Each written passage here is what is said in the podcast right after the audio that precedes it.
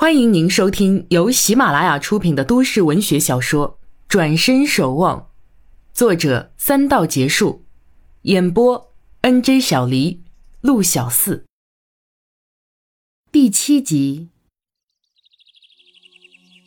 第二天，陈妈妈起个大早，赶早摊时间去菜场买最新鲜的菜。下了一夜的雨，到早上却出了太阳。一扫连着四五天的阴郁潮湿天气，陈妈妈在心里念叨：“阿弥陀佛，保佑阿古啊找个好老婆。”天气好，心思也跟着明朗起来。他决定下午的时候就去找东瑞和他老婆聊聊去，先打听一下小夏的近况，然后再去小超市那边找小夏的哥哥小虎。小虎比较老实，他应该会说点什么实话。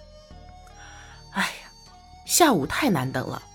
买好菜，先绕到东瑞家里，反正离中饭时间还早，这样啊，心里也踏实些。不然吃饭都没味道。陈妈妈一门心思想搞调查，也不管调查方式妥不妥，有无效果，反正已经想到这么做了。想着想着，却想不到一点：一大早的去人家家里，万一遇见小夏该怎么办呢？陈妈妈脑子想着这事儿，手脚倒是麻利，并不妨碍她挑到新鲜的菜，也是出于对王家的好感，她很乐意为王大小姐买些好菜，包括平时不多买的油焖等海鲜。不过十几分钟，陈妈妈双手已提着沉甸甸的超大环保袋，为节约时间，她今天破天荒的叫上一辆三轮车，直奔回家。陈谷正在用早餐。见妈妈提着两个大袋进来，忙放下筷子，快步上前接过来，往厨房提。坐在一旁的陈月张大了嘴：“这么多呀，够平时吃一个星期了耶！那贵小姐吃得下吗？”陈妈妈白他一眼：“又不是什么好东西，平时我们吃人家的还少啊。”陈谷出厨房，重又坐下吃早点。我出去一趟就回来。阿月，你要吃多点啊！记得中午早点回来吃饭。陈月不答话，馒头含在嘴里，含糊应了一声。看妈妈匆匆转出门，他这才咽下馒头，对哥哥说道：“啊，妈是不是想撮合你和王大小姐呀？”陈谷惊奇又有点恼怒的看着他：“你怎么会这么想啊？王董对我们这么照顾，你能开店也是王董一手帮忙。妈是一片诚意。”邀请王小姐来吃顿便饭，你怎么想歪成这样？陈月撇撇嘴，算我没说，我也没说请人家来吃饭不好，我只是觉得呀，说不定人家跟你一样是单身啊，你们挺有机会的。陈谷不言语，紧皱眉头，把碗筷收好，径自进厨房洗。陈月闭嘴，鼓着腮帮，似笑非笑的瞧着他。等他出来，他也站起来。哥，别生气啊，我开玩笑呢。陈谷人不语，沉着脸坐在椅子上看报纸。陈月理好餐桌和餐具，上楼拎了包下来。见他气鼓鼓的坐着，不禁笑道：“以前你不是不介意我开这些玩笑的吗？今天怎么这么当真啊？”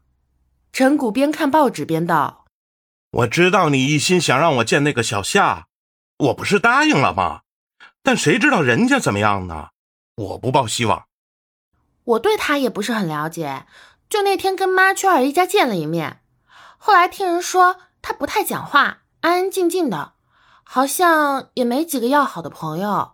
不然啊，我早打听出来了，人怎么样，问问他的要好朋友就知道的。哥，你可以问小虎啊，他们虽然不是亲兄妹，但总是一家人，你可以去了解了解。不不不不。呃，说实在的啊，我本来啊不想见什么面，就是因为听小虎说过他们关系很一般。再说我这大把年纪，不像年轻人有激情了，自由惯了。我知道你们着急，我是不想你们担心我会出什么精神问题，才答应去看看。哦，也是啊，虽说她是阿瑞伯的女儿，但毕竟是捡来的。从小又都在外地读书，也不怎么跟家里人讲话，连他们都不太了解。我当然不能随便定下。他拎起包，走到门后，从墙上取下速写板，背起来。我出去啦。陈谷点头，继续看报。哥，陈月从门外探进头来，嬉笑道：“不过你会动心的，是个大美人哦。”说完，一溜烟跑走了。陈谷笑着摇摇头，丢开报纸，起身去厨房忙活。有阳光的日子，人们讲话的声音也变得脆响脆响。某人家院子里有两个老男人正在高声阔谈，引得路人总要扭头看看他们。空气中更是飘荡着小孩子咿咿呀呀的谈笑、吵闹、尖叫声。附近那所小学传来的。陈妈妈走进一家门台，院子里围坐着四个人：李东瑞、东瑞老婆。还有他们的儿媳，一个长得结实的青年妇女和戴着红领巾的小男孩。李东瑞和老婆同时发现了他，一起招呼他来吃。李家媳妇儿起身，笑眯眯的去一边端来一张小竹椅。我吃过了，你们别忙。陈妈妈拉过竹椅，坐在一边。东东吃好啦，真乖。小男孩不说话，用手背擦一下嘴巴，跑进内厅，背上书包。又跑出大门，这孩子真没礼貌。李东瑞责怪，夹杂着疼爱。陈妈妈等他们吃好，李家媳妇儿收拾碗筷进屋，老两口就地与陈妈妈聊天。陈妈妈朝屋里看了看，小夏上班去啦。他此刻才想起这个问题，不由紧张。他，李东瑞正在说话。老婆向他使了个眼色，用比他高出半个分贝的声音回答：“他上班去了，妹子跟我一样急呀。”陈妈妈内心慌慌，话到嘴边总算镇定：“不是为了他们两个，年轻人都有自己的考虑，我们啊，其实也做不了主。”心里叫苦，该说什么才好？李家媳妇儿这时换了衣服出来。婶儿，我上班去，您坐着聊啊。陈妈妈一听，有了，先跟他去，从他和小虎那里了解了解。跟着二老啊，实在是说不出口，于是起身跟着他。正好我要买瓶料酒，中午有客人呢，阿古炒菜要用。老婆子看着陈妈妈跟着儿媳出去后，扯扯老头子的衣袖，没好气的说道。你说怎么跟人家说啊？说小夏这几天没在家睡。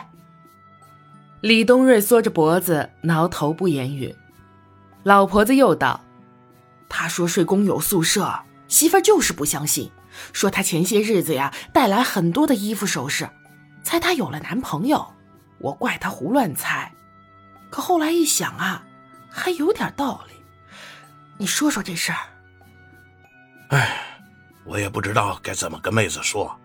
那天啊，我听到小夏跟一个男的打电话，我是不小心在隔壁接起电话的。啊，那么是真的啦？你开心什么呀？我听那男的说，就是小夏以后嫁人了，也会对她好。这，这是什么意思啊？什么意思？还不是说他们是不会结婚的。但还要好下去。他说罢，起身，背着手，低着头，出院子散心去。车上电视说今天的天气阴有时有小雨。看着车外阳光普照，陈谷一笑。他怕热，今天就穿了件淡蓝的格子衬衫，配一条藏青的西装裤。他喜欢坐在公交车里，不用想着哪个路口该转弯，绿灯还有几秒钟。不用担心旁边的出租车突然加速变道横冲过来，在公交车里他是愉快的。当然，自己开车并不是不开心，而是有种工作压力在，是不敢放松的。经过几处广场公园，很多汽车，很多人，有风筝，有气球，似乎国庆等节日也不过如此气氛。人们都被雨憋坏了。陈谷好久没有这么激动。真想加入那些人群，跟他们大声喧闹，跟他们互相追逐。公车下来，他的心情越发好，感觉回到十多年前，那时的他经常欢声笑语的。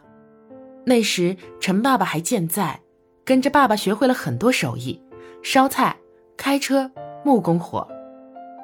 那时他身边有一个小鸟依人的未婚妻，他学会了体贴照顾人。可是好景并不长，爸爸患病去世，未婚妻也随别人飞走。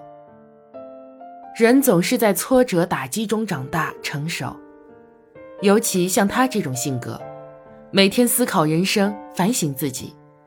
他不悲观，也不妄自狂喜，在他心里感激这些人生转变，让他有资本沉淀自己。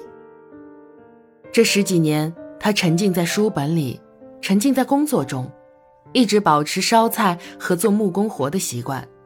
但就是没有兴趣再去接触男女情事，他只鼓励自己多做事，多学习，丰富自己。